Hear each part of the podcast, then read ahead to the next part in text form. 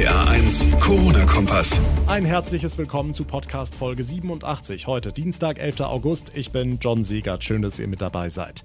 Völlig überraschend hat Russlands Präsident Putin heute bekannt gegeben, wir haben einen Impfstoff gegen das Coronavirus. Eine Meldung, die im ersten Moment natürlich toll klingt, beim zweiten Blick aber deutlich macht, dass dieser Impfstoff kaum getestet sein kann. Die Langzeitfolgen damit also unkalkulierbar sind. Wie die Reaktionen auf diese Sensationsmeldung aus Russland heute ausfallen und was Putin selbst dazu sagt, darüber sprechen wir gleich ausführlich. Außerdem sorgt das geplante Großkonzert in Düsseldorf Anfang September weiterhin für viele Diskussionen.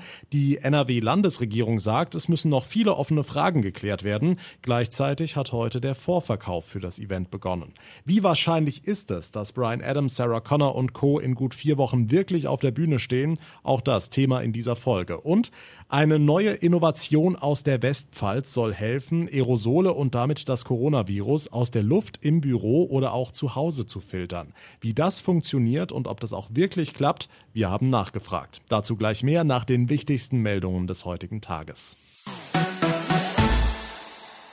Früher gab es den Wettstreit zwischen den Weltmächten, wer als erster zum Mond fliegen würde. Heute eifern die USA und Russland um ganz irdische Probleme, nämlich um einen Impfstoff gegen das Coronavirus.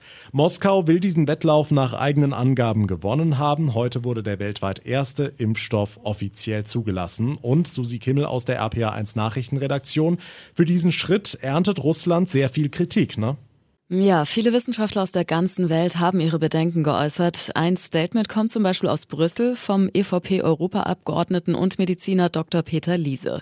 Er hält dieses Vorgehen der russischen Behörden für höchst problematisch. Man könne kein neues Mittel registrieren, bevor alle klinischen Testphasen abgeschlossen seien, so Liese. Die Russen haben gerade mal die Phase 1 und die Phase 2 der klinischen Prüfung abgeschlossen. Das haben sechs andere Projekte weltweit. Darunter das von der EU geförderte Projekt des Mainzer Unternehmens BioNTech schon seit längerer Zeit. Aber man braucht eben die dritte Phase, wo der Impfstoff an einer großen Zahl von Probanden getestet wird. Bei aller Notwendigkeit, schnell einen Impfstoff zu bekommen. Das Ganze darf nicht auf Kosten der Sicherheit gehen. Kreml-Chef Putin ist dagegen von seinem Impfstoff überzeugt. Es sei effektiv und gewährleiste eine beständige Immunität, sagt er. Das Mittel wurde nach weniger als zwei Monaten Erprobung am Menschen zugelassen. Putin betont aber, dass alle nötigen Tests gemacht worden seien und er habe auch schon eine seiner beiden Töchter impfen lassen. Ja, und unter anderem für solche Äußerungen gibt's für Putin und Russland allgemein viel Häme und Spott in den sozialen Netzwerken. Wie sehen da die Reaktionen aus? Hm, also der Nutzer TwinTV schreibt zum Beispiel bei Twitter, Russland lässt einen Corona-Impfstoff zu. Wirkt das Zeug? Keine Ahnung, aber für Gold bei Olympia sollte es reichen. Die Userin Laudanum kommentiert genauso ironisch, jetzt fehlt nur noch, dass Russland Last Christmas postet, dann sind sie auch damit Erster. Viele haben auch schon den vermeintlichen Namen des russischen Impfstoffs gepostet, nämlich Wodka. Aber es gibt auch durchaus ernst gemeinte Kommentare wie der von Nutzer Vlogs. Er vermutet, dass Russland mit der Impfstoffzulassung vom Protest in Belarus, also Weißrussland, ablenken will. Und User Max fragt offen, was dieser Schritt von Putin jetzt offen für die Menschen bedeutet, die sich vor einem Impfstoff von Bill Gates fürchten. So, da wird es in den nächsten Tagen wohl noch einige Entwicklungen geben. Schauen wir hier nach Deutschland, Susi. In nicht mal einem Monat soll in Düsseldorf ja dieses umstrittene Großkonzert mit rund 13.000 Besuchern stattfinden. Und heute hat der Vorverkauf dafür begonnen. Ja, und das, obwohl das Konzert wirklich noch stark wackelt. Von der NRW-Landesregierung war heute zu hören, es müssten noch dringende Fragen geklärt werden. Auch Ministerpräsident Laschet hatte betont, dass er dieses geplante Großevent für kein gutes Signal halte. Es ist ein ungewöhnlicher Vorgang, dass ein solches Großereignis angekündigt wird, ohne jede Rücksprache mit den auch zuständigen Landesbehörden. Ich hätte mir hier etwas mehr Sensibilität vom Oberbürgermeister erwartet. Brian Adams, Sarah Connor, The Boss House und einige mehr sollen am 4. September in Düsseldorf auf der Bühne stehen. Möglich macht das ein spezielles Hygienekonzept von Veranstalter Marek Lieberberg. Er will mit dem Konzert einen Befreiungsschlag für die von der Corona-Krise schwer getroffene Konzertbranche schaffen.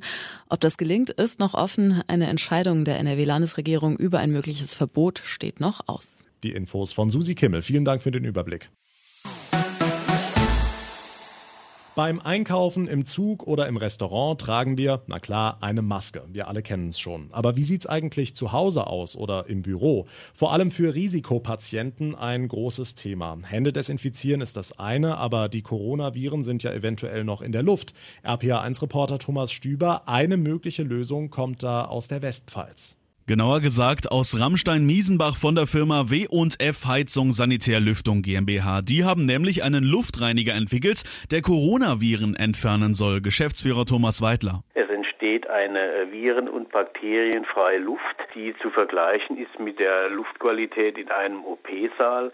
Es ist halt sehr wichtig, wenn man äh, Räumlichkeiten hat, in denen man keine Maske trägt. Die Bedienung ist kinderleicht. W&F liefert's an, richtet's ein und dann Stecker rein, los geht's, Fernbedienung ein, aus, Automatik oder Handbetrieb. Die Nachfrage, die ist entsprechend groß, deswegen kann es sein, dass es ein wenig dauert. Nochmal Geschäftsführer Thomas Weidler. Die Nachfrage nach dem Filter ist sehr groß.